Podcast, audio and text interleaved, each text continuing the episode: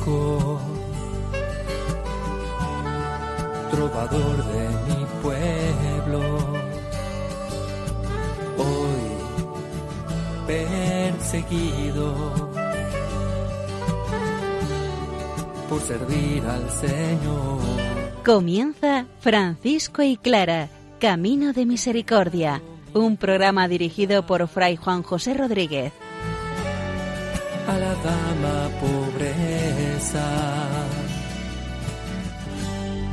Para poder estar más cerca de Dios. Yo, Clara,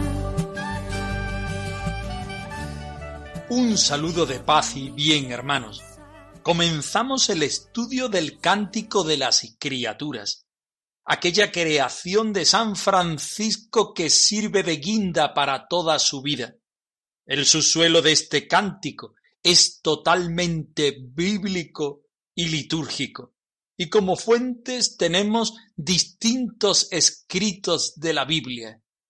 Como experiencia, la vida entera del santo de Asís. Santa Clara, por medio de la regla del cardenal Ugolino, nos habla hoy de las porteras y de la custodia de la puerta.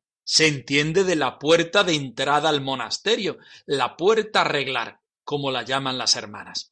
Comenzamos nuestro estudio escuchando la palabra del Señor, que ella sea la invitación y el acicate precioso y perfecto para ponernos en la búsqueda del Señor al estilo franciscano.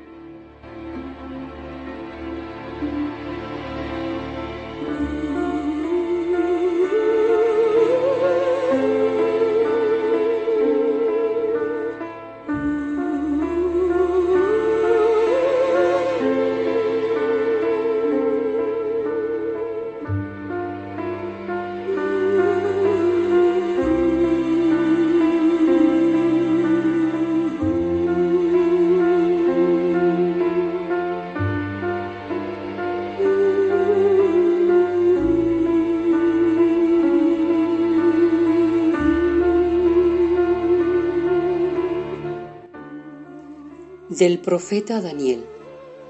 Bendito eres, Señor, Dios de nuestros padres. A ti gloria y alabanza por los siglos. Bendito tu nombre, santo y glorioso. A él gloria y alabanza por los siglos. Bendito eres en el templo de tu santa gloria. A ti gloria y alabanza por los siglos. Bendito eres sobre el trono de tu reino. A ti gloria y alabanza por los siglos.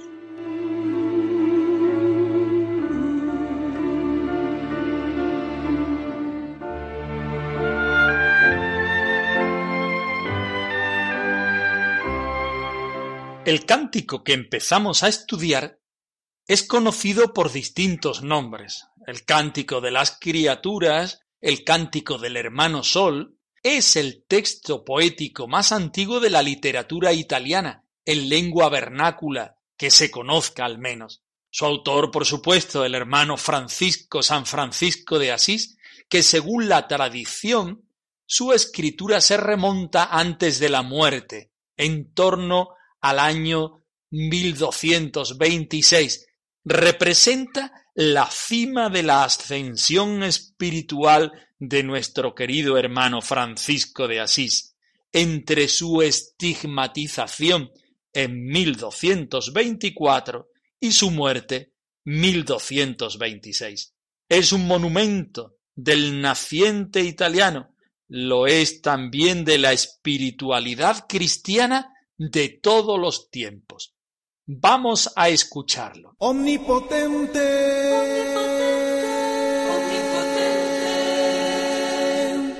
Altísimo y buen Señor,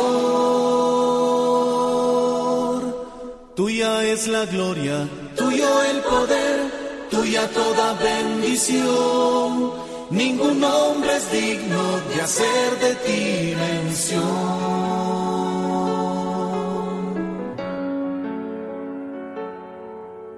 Altísimo, omnipotente, buen Señor, tuyas son las alabanzas, la gloria y el honor y toda bendición. A ti solo, Altísimo, corresponden. Y ningún hombre es digno de hacer de ti mención. Omnipotente, Altísimo y buen Señor. Tuya es la gloria, toda bendición. Ningún hombre es digno de hacer de ti Partimos como siempre de la palabra de Dios, no porque nosotros queramos, sino porque San Francisco parte, vive, experimenta y culmina su experiencia de Dios en la vida concreta desde la palabra. El cántico de las criaturas nace de la escucha contemplativa y oracional de la palabra de Dios. Y tal es así que cada una de las palabras, cada una de las expresiones y las frases nos lleva a contemplar distintas citas de distintos libros de la palabra de Dios. Partimos, como no puede ser de otra manera, del cántico de Daniel que acabamos de escuchar. Pero no solo se queda San Francisco en el cántico de Daniel, sino que recurre a lo largo de las líneas de este cántico, en los Salmos 103, 148, 135, también recurre al Apocalipsis para hablar de la hermana muerte y también del libro de Tobías. San Francisco vive desde la palabra del Señor. San Francisco se empalabra del Señor mismo. Y San Francisco quiere que su vida sea una respuesta a la palabra. Ante la admiración de quién es Dios para Francisco, Francisco responde con estas bellas palabras que vamos ahora en sus primeros versículos a recitar. Altísimo, omnipotente, buen Señor.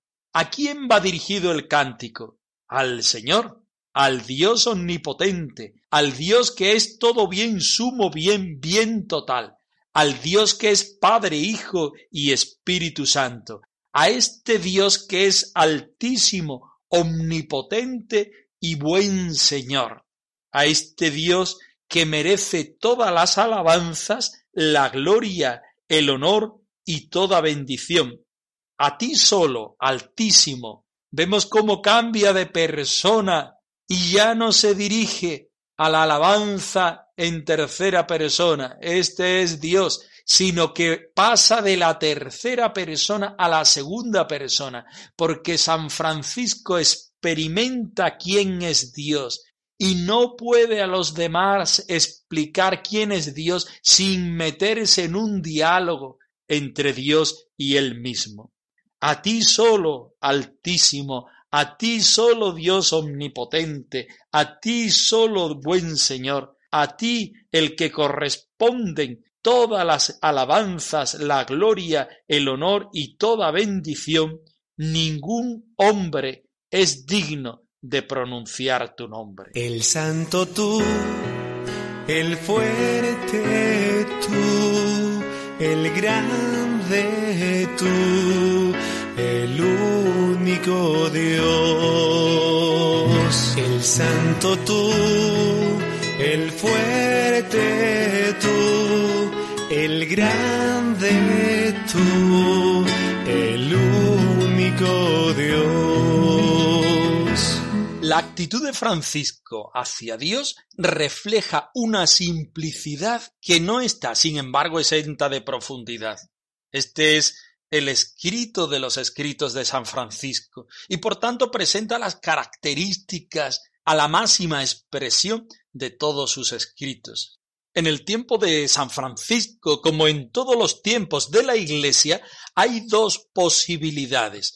Una que busca encontrarse la gloria de Dios en la experiencia viva del hombre, ese hombre que necesita a Dios, ese hombre que desea a Dios, ese hombre que quiere experimentar a Dios. Y por otra parte está la acción filosófica de el hombre que quiere razonar y en ese razonamiento se encuentra con Dios. Bien, San Francisco utiliza esta primera vía de la gloria, inseparable encuentro del hombre que desea a Dios y de ese Dios que se encuentra con el hombre. El cántico de las criaturas es un itinerario desde Dios hacia su criatura y desde la criatura hacia Él. Es un viaje en el que Dios quiere sentirse Dios en medio de sus hijos y las criaturas reflejan esa belleza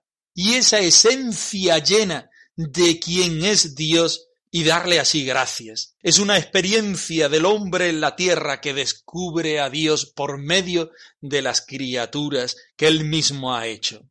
Tanto es así que el cántico de las criaturas nos puede servir como un acto litúrgico, como un acto celebrativo, como una acción del hombre que quiere encontrarse con Dios y un Dios que le gusta estar con sus criaturas.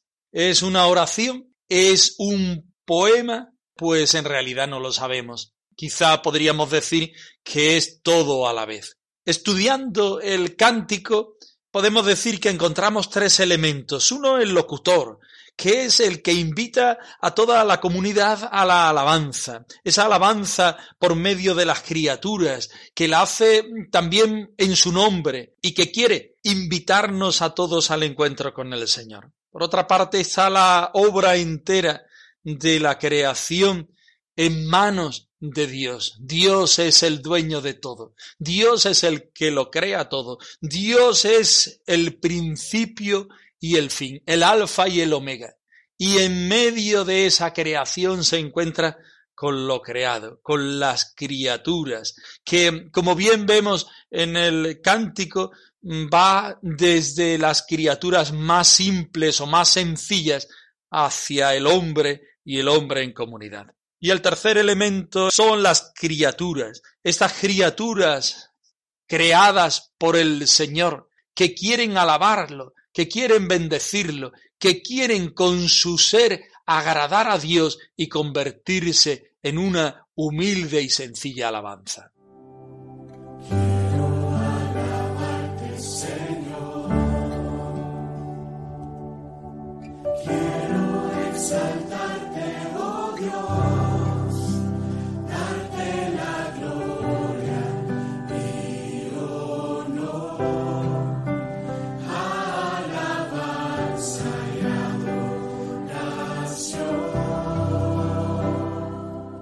El cántico tiene una forma de prosa rítmica, asonantada, como puede escucharse a lo largo de los versos cuando se van recitando. La simplicidad de los sentimientos expresados se corresponde con la sintaxis simple, en la cual los diversos términos se ligan.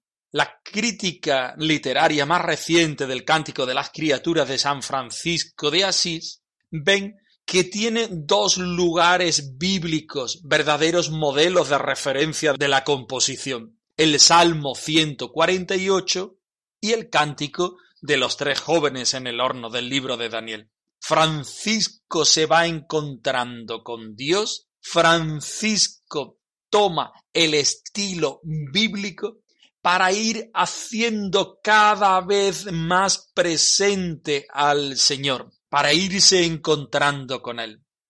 Por eso San Francisco empieza con la alabanza absoluta a Dios. Después se mete en las criaturas del firmamento para pasar a los elementos de la naturaleza y pasar a continuación al hombre y ese hombre no solo, sino en el conjunto de la Iglesia. Como en muchos textos medievales, existen cuatro elementos que son acompañados de cuatro indicadores. El viento, aire, nube, sereno, todo tiempo. El agua, que es útil, humilde, preciosa y casta. El fuego, bello, gozoso, robusto y fuerte. Y la tierra, que tiene diversos frutos, coloridas flores. Al firmamento, dividido en tres, el sol, la luna y las estrellas, y le corresponde una tríada de adjetivos que acompaña a las estrellas, que son claras, preciosas y bellas. A Dios le corresponden tres apelativos, altísimo, omnipotente y bueno, como hemos visto en el trocito de texto que hoy comentamos. Claros son tus ojos al abrirlos a la vida. Claros son tus cuando aspiras el planeta. Es clara la mirada y más fuerte es el abrazo a esta vida. Seguirá Jesús te hará dejar la casa, el calor de hogar, el del padre y de la madre, la honradez y la justicia, a. A continuación pasamos a dedicarnos a la parte de Santa Clara. Venimos haciéndolo de la mano del cardenal Ugolino y de la regla que él hace para las hermanas pobres de Santa Clara una puesta en escena en el tiempo y en la realidad que las hermanas están viviendo y nos está sirviendo a nosotros para hacer una reflexión crítica de nuestro tiempo y de nuestro espacio y de cómo vivir el franciscanismo, en este caso, la espiritualidad clariana, en el día, en el momento actual, en el lugar donde vivimos. Vamos a escuchar el texto.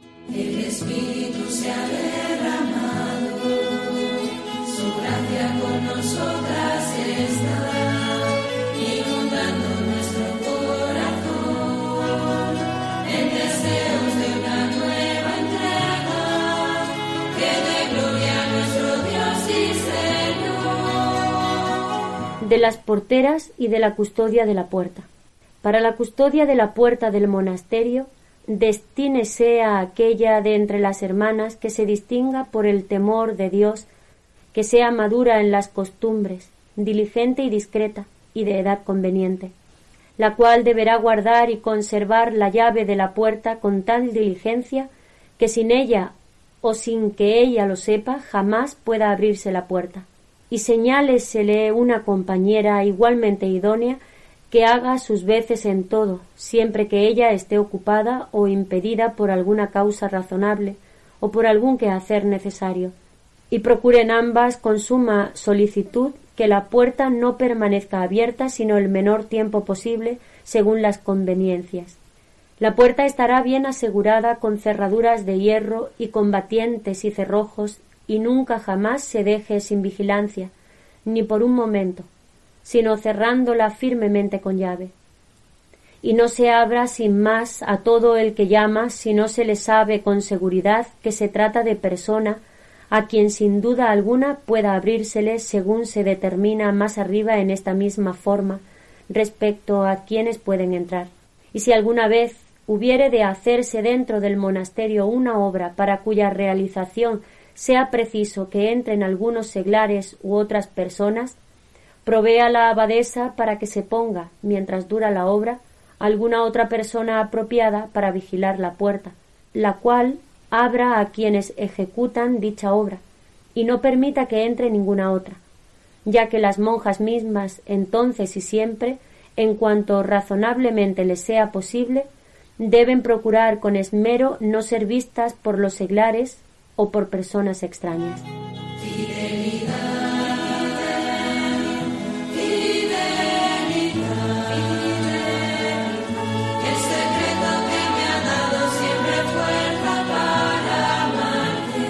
Si estudiamos sus escritos y estudiamos la historia de las primeras hermanas pobres de Santa Clara, y de la misma santa nos damos cuenta que su vida se va acercando cada vez más a lo que es la clausura o lo que es no salir hacia afuera para hacer una función pastoral. Santa Clara, lo mismo que San Francisco, en sus primeros momentos vocacionales se encuentra al Dios humanado en la persona de los leprosos y de los pobres. Más adelante vamos viendo cómo estos pobres son los que se van acercando al convento de San Damián, para acabar en la muerte de San Francisco con que Clara no sale y llevan el cadáver de Francisco para que ella lo venere dentro del monasterio de San Damián. El cardenal Ugolino, haciendo esta regla que interpreta la vida de las hermanas pobres, da un salto en lo que es el entendimiento de su vida. Ya no son las hermanas o las monjas, ya no es la fraternidad, es el monasterio, ya no es la contemplación, es la clausura, ya no es la fraternidad que habla de la pobreza, la pobreza que habla de la fraternidad, sino de los valores de cada una de las hermanas. Dice aquí en el punto trece que estamos estudiando, la hermana que debe estar a la puerta de la clausura, a la puerta del monasterio que tiene que estar bien cerrado, será de buenas costumbres, diligente y discreta, de edad conveniente, la cual deberá guardar y conservar la llave de la puerta. Es una interpretación de un carisma que se está haciendo a lo largo del tiempo, que tiene significación evidentemente franciscana. El verbo guardar, San Francisco y Santa Clara lo utilizan más espiritualmente. Aquí lo está utilizando físicamente, guardar físicamente a las hermanas, guardarlas dentro del monasterio, que ninguna persona entre ni que las hermanas puedan salir hacia afuera. Esta hermana portera debe estar acompañada por otra hermana. Ya no llama hermana, sino llama compañera. La fraternidad está presente siempre, pero la fraternidad está presente para que haya las condiciones físicas y estas condiciones físicas puedan llegar a realizar y a cumplir una función espiritual. Pero la regla de Ugolino se queda en las condiciones físicas solamente, no habla de las condiciones espirituales. Las hermanas han de tener unos valores, pero no son virtudes. La puerta será la que determine un aislamiento, pero este aislamiento no asegura que la hermana esté cercana a Dios. El texto habla de una vigilancia, pero no una vigilancia al estilo evangélico de aquellas vírgenes prudentes que tenían que guardar su lámpara para cuando llegara el esposo, sino más bien esa vigilancia de quien debe cumplir una normativa para ser realmente perfectos.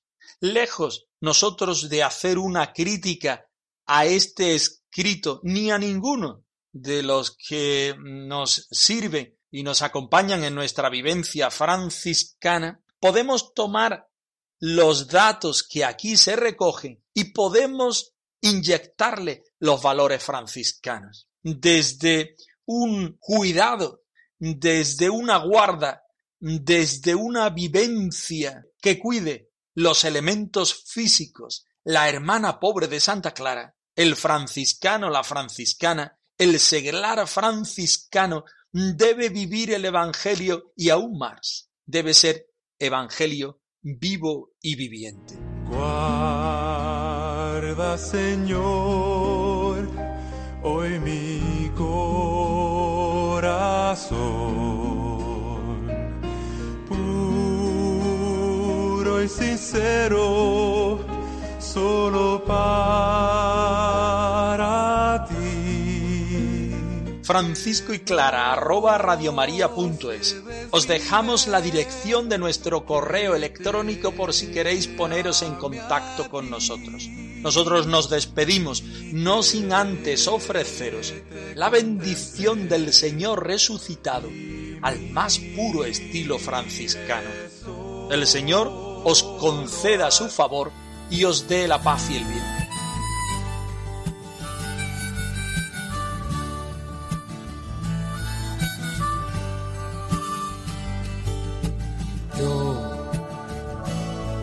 Francisco,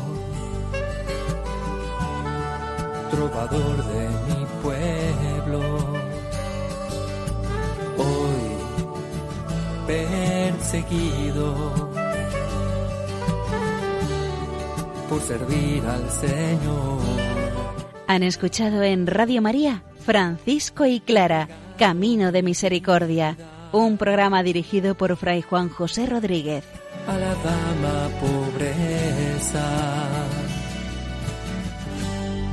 para poder estar más cerca de Dios.